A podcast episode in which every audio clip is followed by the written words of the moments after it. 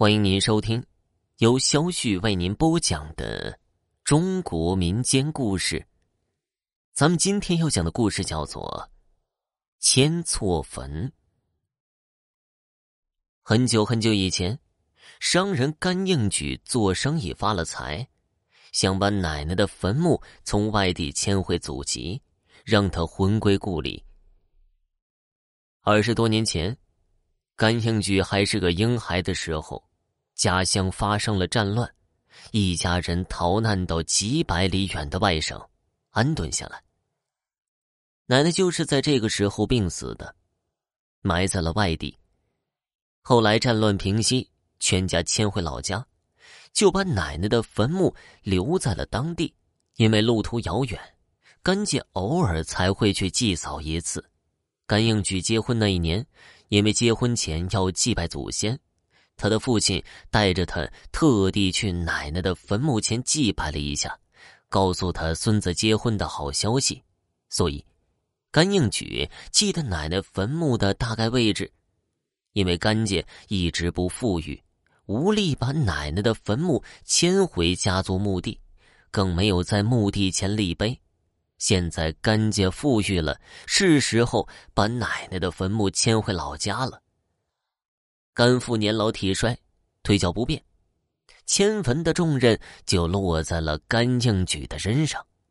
甘应举带着车马家仆一路风尘仆仆到了目的地。他烧了纸，叩了头，挖开坟墓，捡起奶奶的骨尸，装在了摊子里，放置在马车上。几个人轮流赶着马车，马不停蹄的赶回老家。把奶奶的骨尸埋在爷爷的坟墓旁边。晚上，甘应举忽然做了一个梦，走进了一个陌生的中年妇女，对他道了一个万福，说道：“感谢你将我从结界里解救出来，得以轮回人间。原来呀，老妇人姓金，生前是一个大户人家的正妻。”后来，大户人家纳了小妾，金氏失宠了。小妾为了扶正，设计害死了金氏。他害怕金氏的鬼魂报复他，就请了妖道，在他的坟墓周围布下结界，让他的魂魄永远走不出坟墓，永世不得超生。甘应举记错了奶奶坟墓的位置，阴差阳错的就把金氏的古尸迁走了。无意之中打破了妖道布下的结界，让金氏得以重见天日。金氏说了：“为了感谢你的大恩大德，我保你干净两百年富贵。”说完，瞬间不见了踪影。甘应举醒了，心中疑惑呀，急忙去对老父亲讲了。甘父沉吟片刻，说道。莫非你真的迁错了坟？第二天一大早，甘父不顾病体不便，让儿子扶他上马车。到了位置一看呢，奶奶的坟墓果然还在。甘应举错把不远处的坟墓当做奶奶的坟墓了，给迁走了。甘应举急忙跪在奶奶坟墓前告罪，然后把奶奶的骨尸迁回老家，埋在爷爷坟墓的旁边。至于金氏的骨尸，甘应举重新取出，找了一处向阳的缓坡，好生安葬，立了墓碑了。甘应举说起金氏保他甘家两百年富贵的言语，甘父难以置信。他说了：“他一个普通妇女，在阴间无知无权，如何保佑甘家呀？”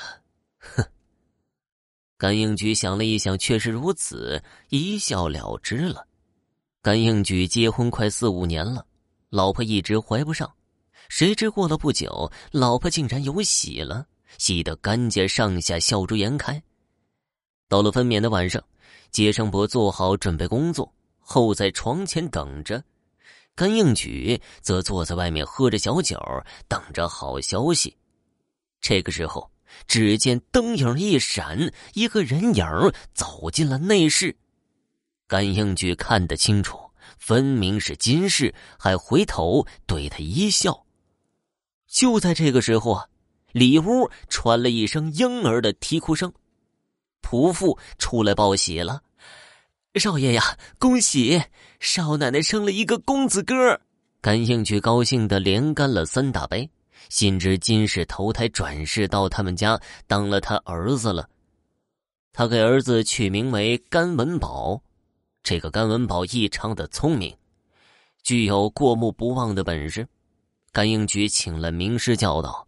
甘文宝十三岁中了秀才，十六岁中了举人，十九岁便中了状元，点为翰林。甘文宝深得皇帝器重，步步高升，成为肱骨大臣，封为王侯，特地恩准爵位，世代传承。甘家后代出了不少进士高官，一直兴旺了十多代，风光无限。直到王朝出现更替以后，才不再风光。